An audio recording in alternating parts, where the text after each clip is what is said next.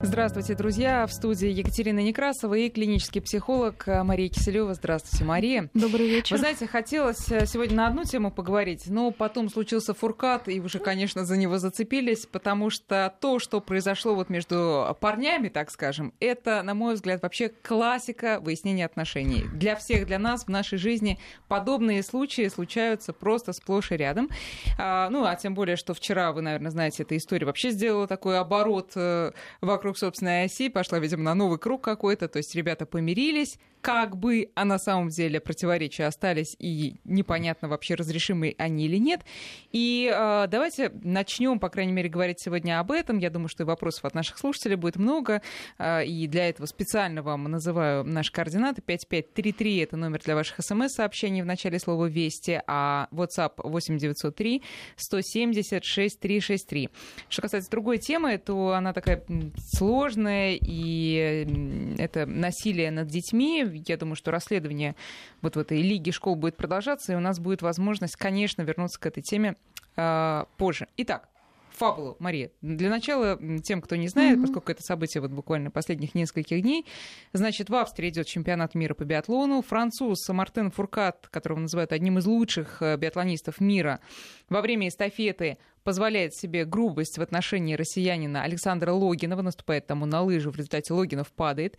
Дальше следующие кадр для, в нашем сознании, это уже на финише Фуркат и Антон Шипулин бегут за второе место. Фуркат Шипулина подрезает, а, такой делает а, маневр на перерез. Это хоть и говорят и не нарушение правил биатлона, но нарушение правил этики. И Шипулин потом скажет, я бы так не сделал на месте Фуркада. А дальше церемония награждения. Француз на втором месте, мы на третьем. Шипулин и Логинов пожимают всем руки, доходят до Фуркада, разворачиваются и демонстративно идут на свое место. Фуркад, получив там причитающийся, не знаю, букет или награду, уходит, значит, с пьедестала, потом его как мальчика возвращают, он вынужден вернуться. В общем, демарш не удался. И потом пресс-конференция, взаимное обвинение. И, короче говоря, дальше самое интересное.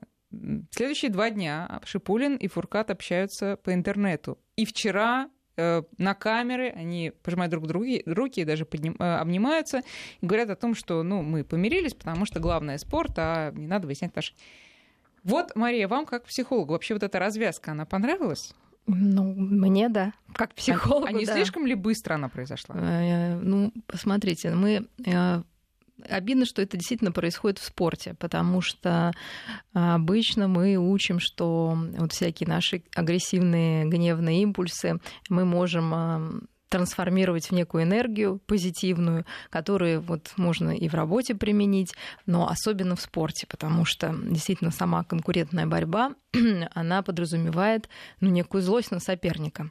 А вопрос ее меры – вот, и в данном случае, конечно, некие эмоции, мне кажется, личностно свойственному э, французскому биатлонисту, они, конечно, э, сыграли с ним такую какую-то не очень красивую вещь, ведь началось же не с этого, а с поздравления да. с днем рождения, и, согласитесь, это уже не импульсивное действие а некая продуманная, оскорбительная. Тоже можно написать ну, вы знаете, это нужно... Нет, но все таки есть некая импульсивность, когда вы понимаете, что вы проигрываете, когда у вас уходит медаль из рук можно захлестнуться и вот ну, как-то так сделать да, что-то некрасивое, такой, да. да. Но было уже, то есть предыстория есть.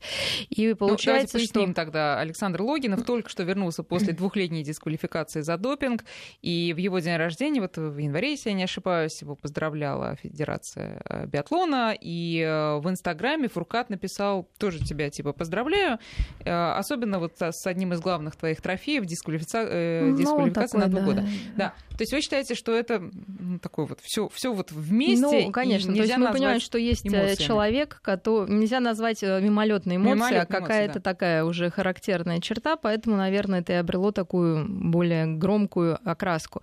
Но опять же, мы, смотря, а спорт это такая маленькая жизнь, а, очень напряженная и образец для нас во многом, на, на что способен человек не только в физическом плане, но, конечно, и в психологическом, потому что это и подготовка к борьбе, это и уважение все-таки соперника, которое чаще всего происходит. И, в принципе, это примирение тоже для нас образец, потому что, ну, согласитесь, любая э, вражда, она, конечно, ну, она бессмысленна. То есть люди, безусловно, должны искренне раскаяться, ну, это в лучшем случае в своих поступках, ну, это уже мы отдаем на совесть, собственно, самих этих людей, но, по крайней мере, продолжать жить и воевать ну, это точно но, не образец но... для подражания, поэтому это примирение меня вот оно радует именно как, опять же, то, на что стоит равняться, потому что любая ссора, к счастью, человеческие отношения настолько гибкая вещь, что а, даже из какой-то некрасивой ситуации тот, кто, может быть, более силен, а, именно силен, а, может э, ну, ее исправить и опять направить отношения в какое-то новое русло и сделать, и первый, повести, шаг, и сделать первый шаг, э, осмыслив это на каком-то ну, более глубоком, не знаю, глобальном уровне, потому что и понимая, наверное, свою миссию как спортсмена и как вот опять же образца для подражания для многих. То есть это не проявление какой-то слабости, что какому-то, может быть, даже подчинению правил, ну, мне так хочется думать, по крайней мере, а именно желание показать, что люди могут ошибиться, и они могут исправить эту ошибку прилюдно обняться Но и при пожать этом, руку. А, если переносить Тем более, это... что спорт это все-таки мир. При том, что да. там борьба. Да, безусловно. Нет, э, э, как э, вот представители спортивного именно сообщества, они, конечно, молодцы то, что они в итоге пожали друг другу руки. Но если переносить это в нашу жизнь, то, знаете, там жена, ну, условно, или жена, или там, делает первый шаг э, для примирения с мужем, или друг э, к примирению с другом, и друзья говорят ему, да ты, ты что, ты слабак, что ли? Ты, ты, ты что делаешь? Ты должен был выдержать характер, ты должен был показать и так ну, далее. Ну, смотря, опять же, о чем мы говорим, если это некое зависимое поведение, и человек мирится эм, от безысходности? Ну, даже не от безысходности, а потому что ну, он реально, он реально слаб э, и не может... Э, ну, то есть он мерится в ущерб своим интересам. То есть здесь ничьи интересы, собственно, вот в прямом смысле не пострадали. То есть никто никого ничего не украл. Ни, ну, то есть угу. вот такая ситуация на грани, конечно.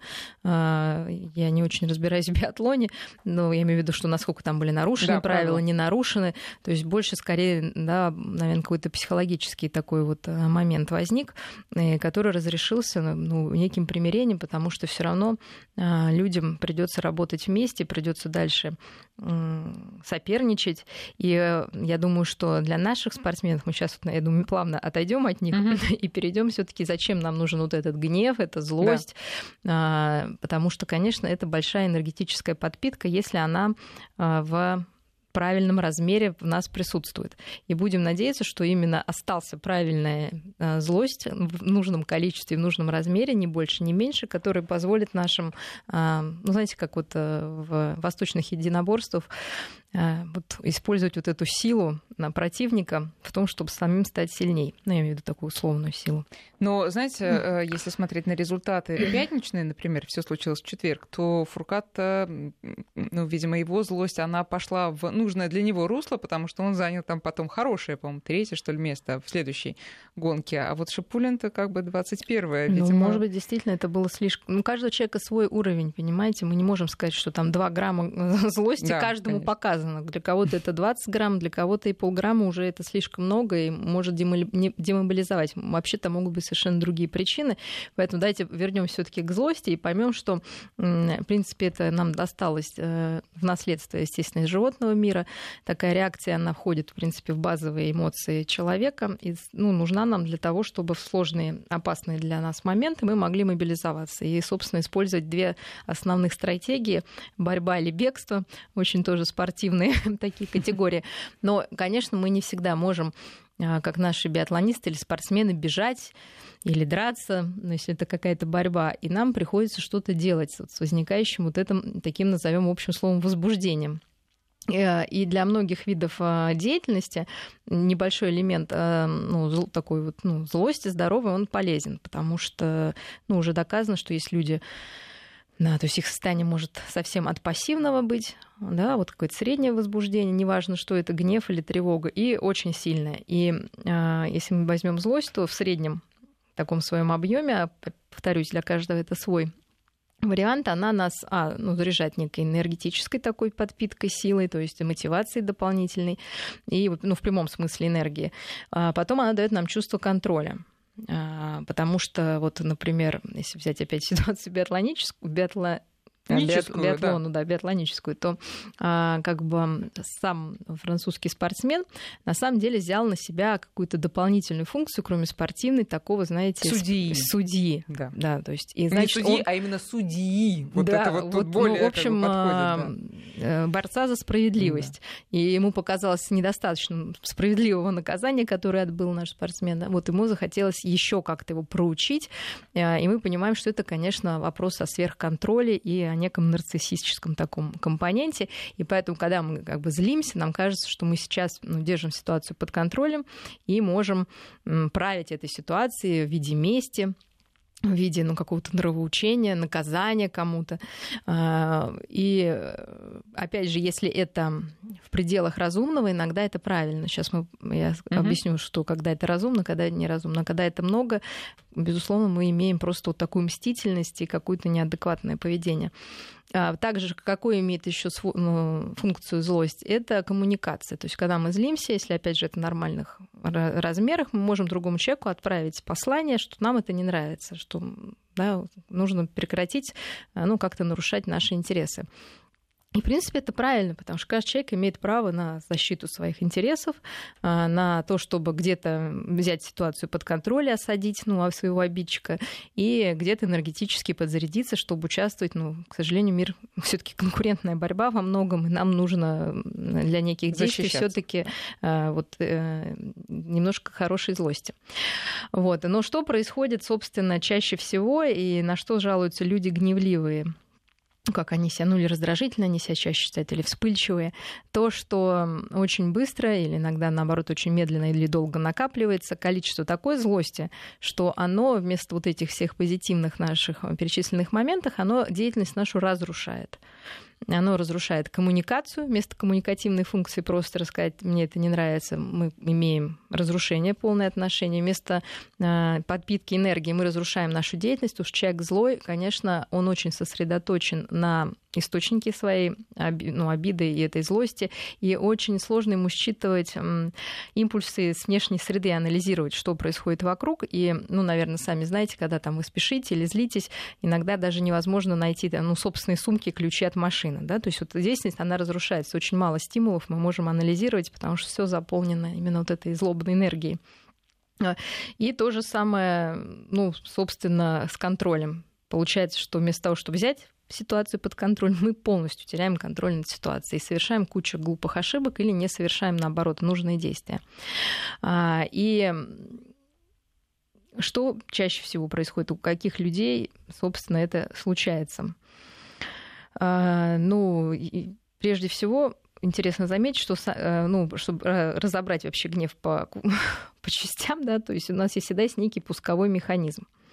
И мы должны понять, что гнев во многом это а, социальное обусловленное явление. То есть мы уже с детства научаемся, глядя на окружение, понимаем, на что следует злиться. А, вот, например, стоит ли злиться на допинг? Да? Например, наверное, ну, когда человек среде... уже отбыл наказание, да, то... Нет, я имею в виду, ну, наверное, в среде каких-нибудь правонарушителей им вообще кажется, что это круто, понимаете, да? То есть это абсолютно социальная история. Да. А вот, например, да, спортсмен, который по каким-то причинам так болезненно относится к допингу, это большой вопрос, почему такая болезненное восприятие. Ну, допинг и допинг, он есть, люди принимают, подбывает наказание, идут дальше. Почему нужно так это все драматизировать? Но мы не будем психоанализ Фуркада проводить. А, то есть тоже вопрос. То есть я имею в виду, что есть пусковой механизм. Для каждого он свой, но чаще всего он все-таки социально обусловлен. То есть а, мы понимаем, что а, в мусульманских странах, например, женщина с, ну, с непокрытой головой или там как-то обнаженно так особо одета, да, вызывать агрессию, да, да потому, да. ну, сами понимаете, что это вот я для того, чтобы привести, насколько это все социально обусловлено, что там человек опаздывающий не во всех странах мира будет тоже вызывать такую mm-hmm. злость, а, ну и так далее. Поэтому, то есть понять, к чему я это говорю, что вот эта социальная обусловленность, это значит, мы можем что-то с этим делать. Потому что чаще всего человек, когда злится, он говорит, что это происходит вот так вот, само собой, ниоткуда вдруг взялось. Конечно, такого не бывает. И э, если мы хотим разобраться с нашим гневом, нужно понять, в чем заключены пусковые механизмы. Но так или иначе, э, Фуркат, конечно, социально обусловлен, безусловно, но он с этим ничего не сделает уже. Он находится именно в этой точке. Не, ну вот дальше мы сейчас а, будем будем двигаться дальше. То есть есть пусковые механизмы. Для нас интересно, что 80% случаев а, пусковых а, механизмов нашего гнева это социально близкие люди. То есть это наша семья, наши коллеги, дети. Вот. И 20% это какие-то там уже Мировой заговор и прочее. Да. И прочее, да. И, просто... и очень интересно, опять же, что мы не можем злиться просто на жизнь мы все равно найдем человека, на которого мы будем злиться. А, это нам понадобится потом. Точку приложения. Да. Вот, да, то есть мы не можем просто злиться на несправедливость, мы найдем там виноватого, не знаю, там доктора, учителя, который не научил нашего ребенка, э, себя в крайнем случае, это уже такая агрессия, направленная на себя. И что дальше происходит? Значит, есть некая вот это пусковой механизм. Мы поняли, что для многих людей, для 80% это практически всегда одно и то же. А, ничего там нет сверхъестественного. То есть нас чаще всего неожиданности а, расстраивают и, в кавычках, несправедливости. Вот. А, но откуда берутся вот эти неожиданности, несправедливости? Естественно, из оценки этих событий нами. И здесь мы делаем такие собственно, манипуляции с происходящей действительностью, которая чаще не всегда зависит от нас и от ближайших людей на 100%, мы ошибочно истолковываем э, действия происходящие вокруг. А, ну, особенно, говорю, с какими-то близкими людьми. То есть мы им приписываем некую ну, что они это делают специально. Умышленность. Да, умышленность, да. Что это идет, естественно, из нашего детства, из нашего эгоцентризма, когда нам казалось, что весь мир вокруг нас, и, собственно, если кто-то что-то, если что-то происходит, то либо мы виноваты, ну, либо вот этот человек. То есть мы сложно предположить, что у человека могут быть...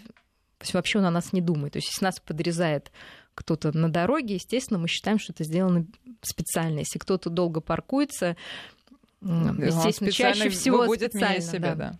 Ну, это самая частая сейчас, мне кажется, такая вот проблема с этими автомобилями, поэтому на этом примере легко обсуждать.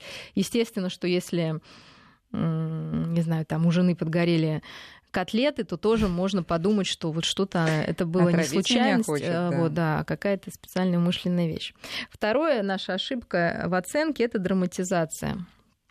А, когда что-то происходит. А давайте про умышленность закончим. Да. А на самом деле там 90% этих случаев э, там То умышленности пока мы не, да, не было. Пока мы перестанем, как пока мы не перестанем мнить себя центром Вселенной, нам будет казаться, что все против нас, угу. потому что ну, других просто нет людей. Если человек паркуется здесь, он просто специально ждал конкретно нас, да, чтобы вот здесь припарковаться, чтобы вот и мы стояли, ждали. То есть давайте сразу метод э, борьбы вот с этими мыслями. То есть надо просто сказать себе в этот момент, когда ты уже понял, что, конечно, он сейчас специально вот это все, что э, существует, по крайней мере, 50% вероятность, что нет, ну, что просто, не да, специально. Что это, конечно, что, скорее всего, о нашем существовании просто ну, не подозревают данный не подозревают. Я понимаю, это больно. Наверное, это вообще вызовет очень большой... Наверное, легче думать, что все таки она знает и специально мешает нам проехать, чем понять, что вообще-то мы никому не интересны особо, кроме наших близких, на которых у нас больше всего злости.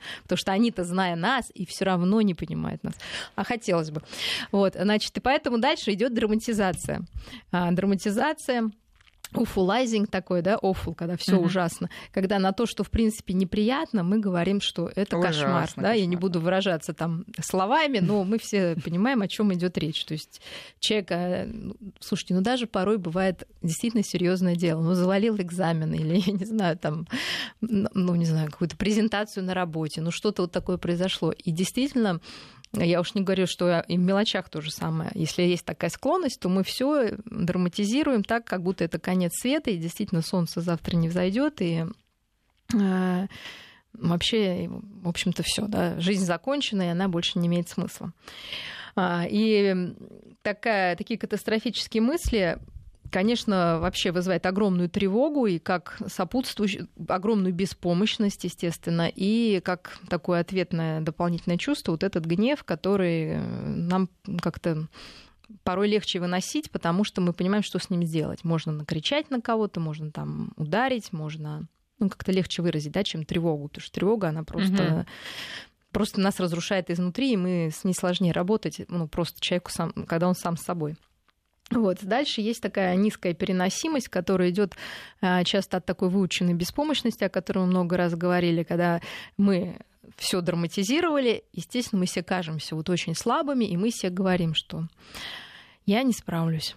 Ну, то есть я, я не могу это терпеть, да, я больше не могу. Ну, какие-то, ну, все знают, какие мы фразы себе угу. говорим, что, ну, все, я сдаюсь. А к злости это какое отношение имеет? А потому что... Последствия уже. Это все происходит в процессе. Угу. Это может происходить просто в доли секунды. Понимаете? Потом, Эти чтобы переходы. вот это не чувствовать беспомощность вот эту, то есть когда мы оценим ситуацию, что я больше не могу терпеть, тогда мы, чтобы не чувствовать беспомощность, начинаем злиться и кого-то обвинять, и как-то смещаем, понимаете, вот этот вот э, пласт. И мы уже не беспомощные, мы злые, сильные. Вот мы берем и наступаем на лыжи кому-то. Вот, понимаете? А как... В прямом и переносном, смысле, смысле, да. да.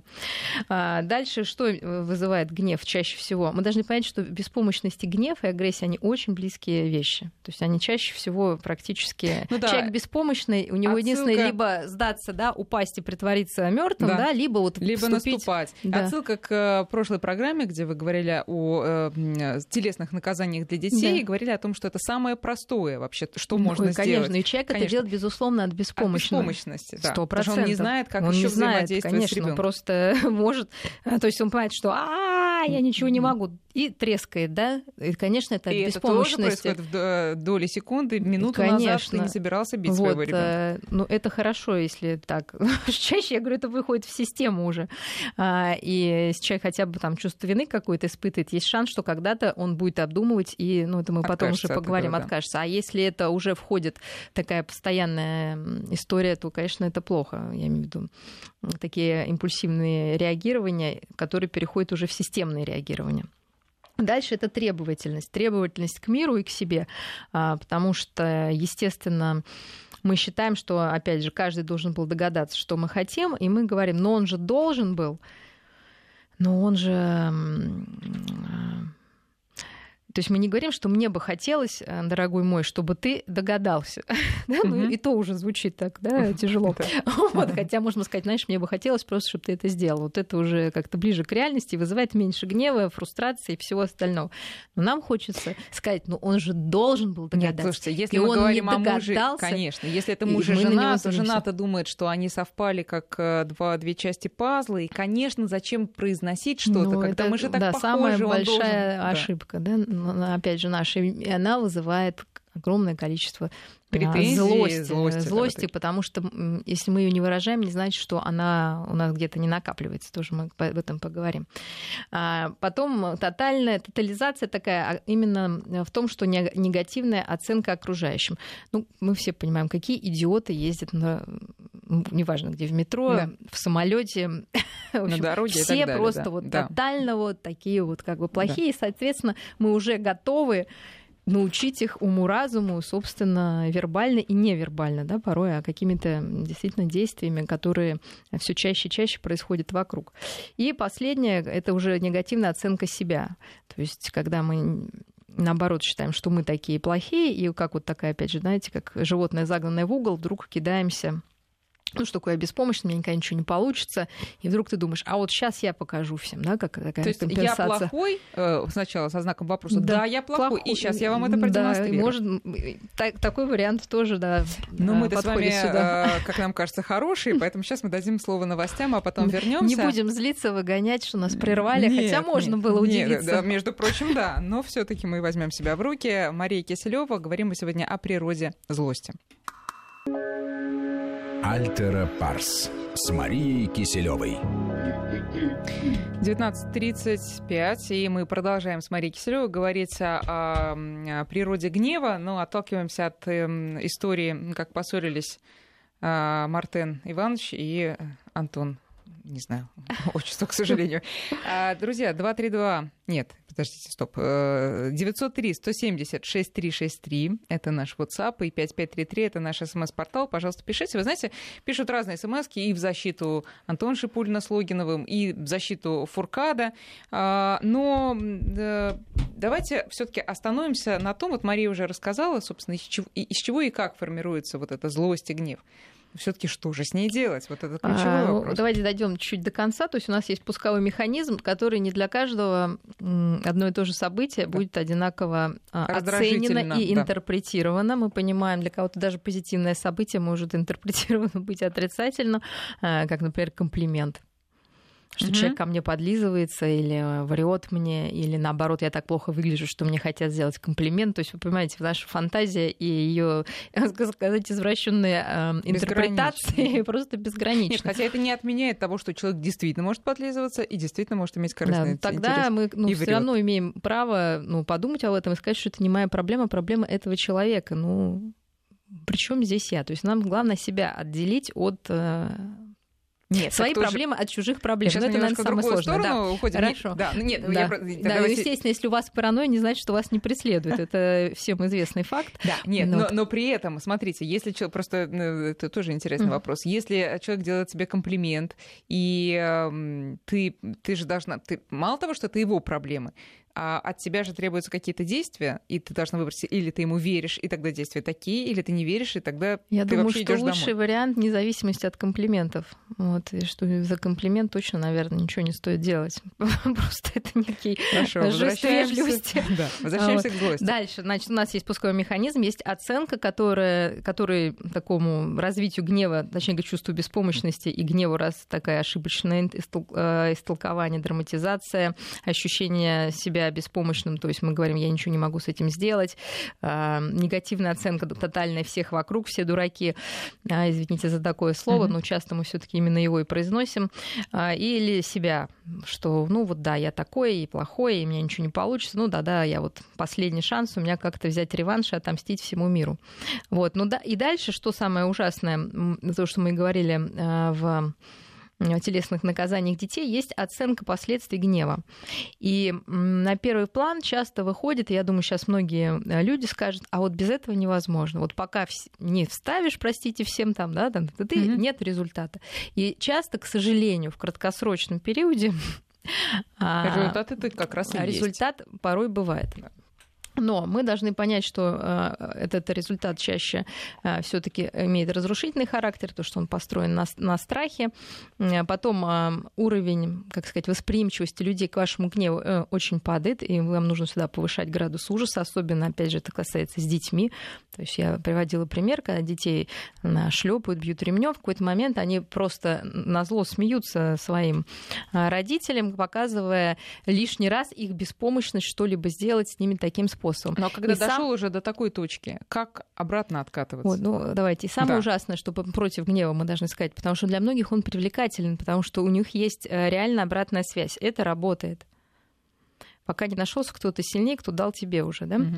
Вот. А, но самое ужасное, что гнев и враждебность как черта, она, конечно, очень э, негативно сказывается на нашем здоровье, потому что любая вспышка гнева выше такого допустимого, скажем, нормального уровня, она повышает давление, естественно, она э, заводит нашу сердечно-сосудистую систему, ну и так далее и то прочее. То есть, когда мир воспринимается нами враждебно, то есть мы ждем от него подвох, и, собственно, люди враждебные, как черта характера, чаще всего и гневливые, которые видят во всем какой-то смысл против себя, и, ну, вот, и опять же воспринимает всех глупей себя и как-то негативно настроена по отношению к этому человеку, то, в принципе, есть исследования, которые говорят, что это даже способствует развитию сердечно-сосудистых заболеваний, повышению там и давления, и холестерина, и чего только не... Я бы даже не... сказала, сердечно-сосудистых и прочих заболеваний. И прочих, конечно, да. заболеваний. То есть это расшатывает нас. А более того, мы должны понять, что гнев возникает у всех, и были разные исследования по поводу того, что лучше его сдержать, или выразить. И мы понимаем, что чем чаще мы выражаем гнев вот так вот, я опять же не говорю о нормальном, мы сейчас поговорим об этом, как бы о норме и вообще о сдерживании,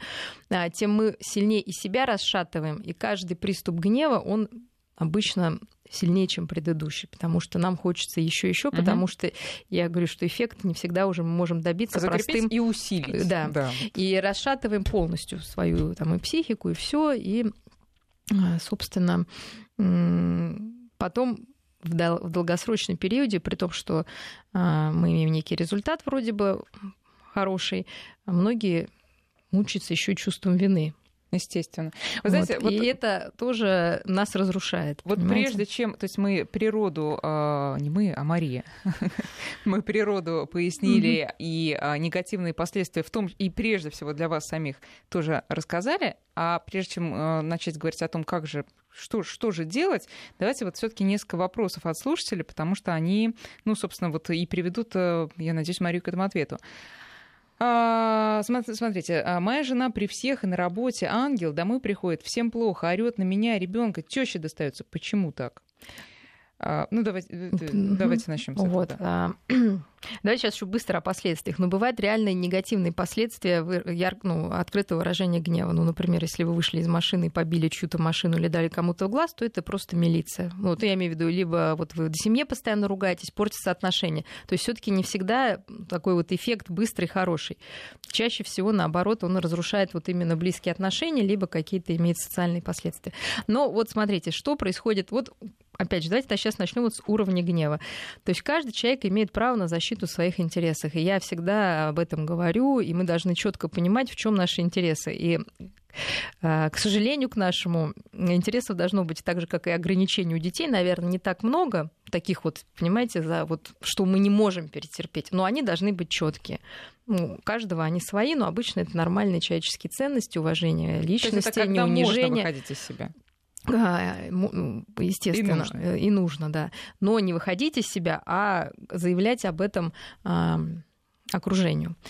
А, вот. И если вот про жену, э, на работе, скорее всего, ну, мы не знаем, опять же, почему этот человек сдерживается, или, может быть, там действительно нет никакого, ну, назовем грубо, ну, может быть, унижения там или mm-hmm. невозможности как-то себя реализовать. То есть ну, на работе обычно такие проблемы человек испытывает. Или просто усталость и переработка. И получается, что а, гнев имеет эм, свойство, естественно, накапливаться. И если мы где-то а, его долго-долго копили, то в какой-то момент он, а, прорывается. И чаще всего в безопасной, конечно, обстановке.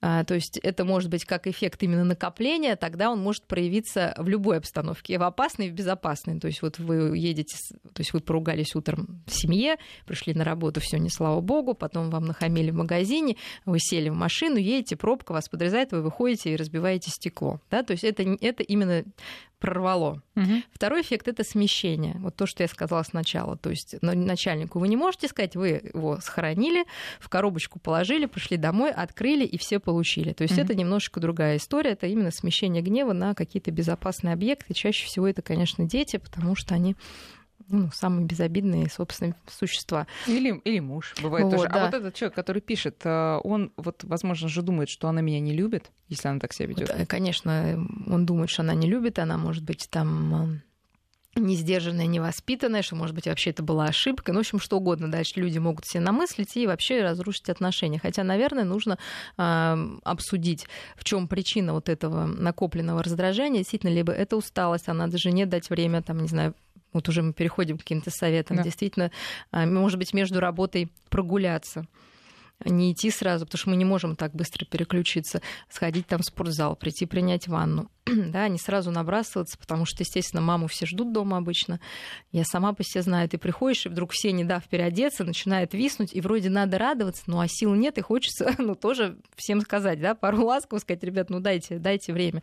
Поэтому установить, как, то есть понять, в чем причина, в усталости или либо, естественно, в проблемах на работе, можно послушать, посочувствовать просто хотя бы, а можно дать какую-то рекомендацию. Может, действительно какая-то нагрузка там, да, непосильная. То есть, ну, это будет намного лучше, чем а, встать в оборону и каленым железом пытаться вот эти скандалы просто ну, типа, как сказать, уничтожить, да, вот просто чтобы их не было. Мы не можем это сделать. Человек не робот, он все-таки имеет какую-то, да, психологическую жизнь, которую нам нужно разобрать. Сейчас прервемся на погоду, потом угу. продолжим. Альтера Парс с Марией Киселевой. Мы продолжаем, друзья, и э, давайте еще вопросы, поскольку действительно злободневная такая тема. А, так, мне, пишет слушатель, мне 33 года, как мне побороть негатив в себе, если моя вторая половина меркантильна, причем не скрывает этого? Ну, то есть мы к тому, что э, вот возвращаясь к тому самому фактору, который называется требовательность.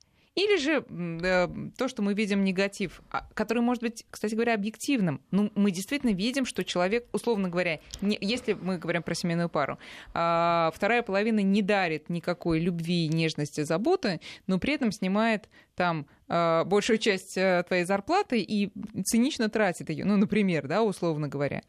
И а мы-то любим этого человека, и мы, мы пытаемся ну, как-то... слушайте, вот... люблю тебя, но странную любовь, ну, понимаете? Да. Вот, а, полюбите себя для начала. Вот тогда, во-первых, будет жалко ну, я не знаю, как сказать, орган, выделяющий гнев, ну, насиловать, да, потому что на это тратится огромное количество энергии, ну, реально. И потратить ее на что-то другое.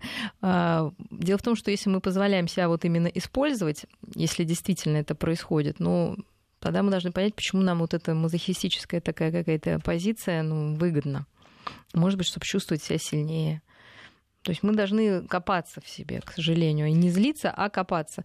И если действительно мы уже много раз говорили, отношения в одни ворота не приносят удовольствия кому-то, то просто злостью и скандалами ну, ничего не ну, справится. Ну а что делать? Вот человек хочет сохранить, видимо, семью, а негатив по отношению к определенным качествам, а, значит, супруги, я так понимаю, а может быть супруга, он копится, да, и, и, и, и в какой-то момент он, видимо, выплескивается этот негатив. То есть, то есть что делать? Э, ну, варианта два либо понять, почему нам настолько это...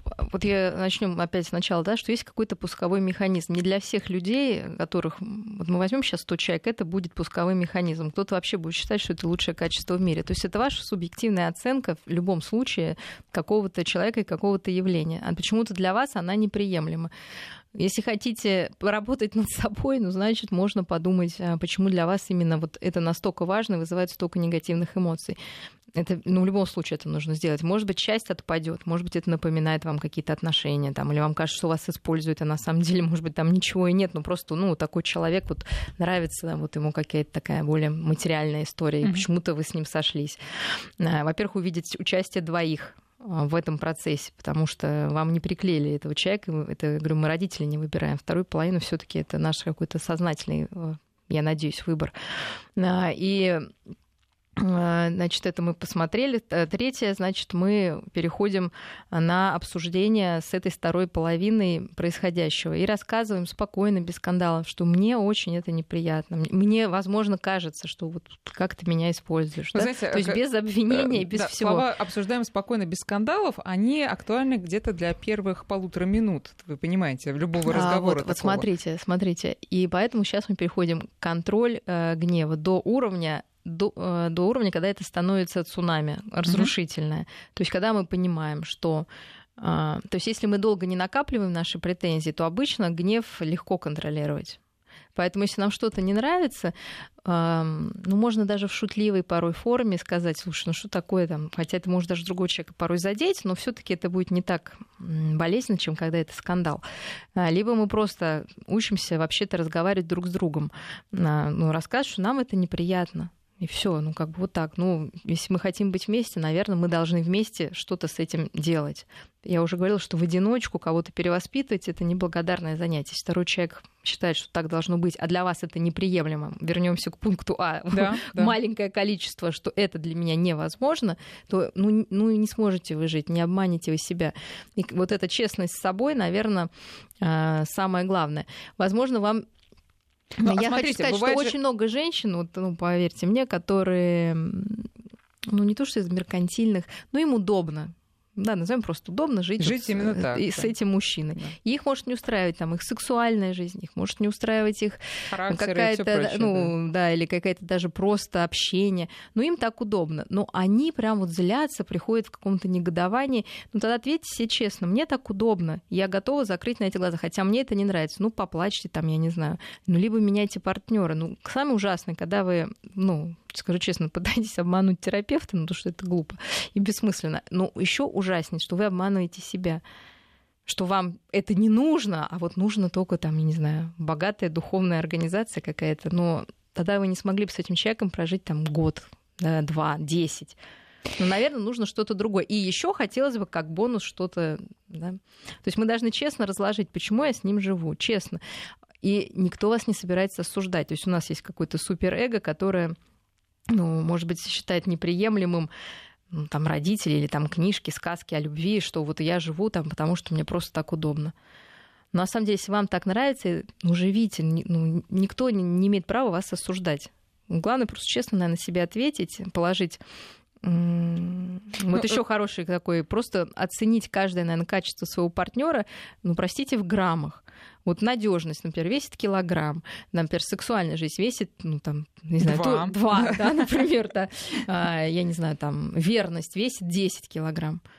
Вот. Если человек не верен, то все это перевешивает, понимаете, все вот те качества. И тогда ну, нужно рассказать, это ваши весы, вы можете по-своему это оценить. И никто вам не скажет, как правильно. Ни психолог, ни мама, ну никто. Да? Вы сами для себя это должны решить. Давайте вернемся все-таки к тому моменту, когда ты понимаешь, что ты в ссоре или споре перестаешь себя контролировать. Э, вот лучше понять это, вот как мы учимся контролировать, лучше понять это на доли секунды, лучше на минуты э, раньше. раньше раньше.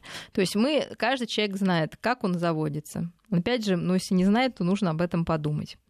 То есть он... Э, ну, обычно как это происходит? Мы начинаем глобализировать, мы говорим, ты всегда, ну, то есть мы начинаем там с просто «почему ты так сегодня поздно», и потом переходим, что ты всегда опаздываешь, всегда ты не пунктуален, вообще ты ненадежный. И вот пошла вот эта глобализация, переход на личности, и вообще ты плохой и так далее. Бывает по-другому. Если это если отношения супругов, если отношения с ребенком, то ты себя утром настроил, чтобы держать себя в руках, вы начинаете вместе там заниматься, делать уроки или еще что-то делать, да, и ты понимаешь, что опять он ничего не хочет, не может, не желает, и тебя накрывает. Ну, вы знаете, сразу. мне нравится слово «опять». А почему нужно было думать, что именно сегодня он опять так не сделает? То есть мы уже знаем, да, он опять так будет. То есть мы уже подготовили, что будет опять то же самое.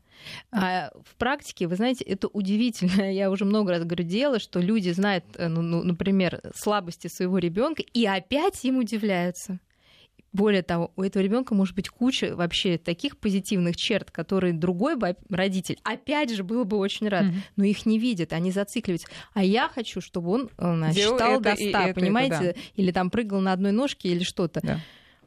Ну, ну, не может он. И вы знаете, Но как, бывают моменты... уходит, уходит э, не один час, родитель объяснить, он не может. Ну, он не может. Понимаете, Нет. вот этот ну, конкретный ну, ребенок не может. Он не может. А, бывает, что он не может учиться в школе, условно, да? Он при этом очень талантливый, способный, да? Но он не может учиться в школе. Ты не можешь на это реагировать спокойно. Естественно, ты каждый раз... Почему ты не можешь на это реагировать? Но если есть объективные показатели, я говорю о детях сложных, у которых, например, есть умственная отсталость. И мама приходит Нет, и говорит... Ну это понятно. Нет, а я вам. А, вот представьте, что все дети, они, в принципе, такие же дети. Потому что в какой-то момент они что-то не могут сделать. И мы не можем. Вот вы пришли с работы, и вам нужно встать быстро. Вот представьте, я, кстати, прям недавно даже вот на своем на, в семье так, быстро садись, э, рассказывай, рассказывай, быстро садись, рассказывай стихотворение. Представляете, сейчас вот вы мне скажете, Мария Георгиевна, быстро, быстро, дайте мне ответ. Бы- что? Почему ты молчишь? Быстро, быстро. Ну, слушайте, понимаете, я сяду, и а, да. у меня не будет слов. Вот это мы делаем с детьми.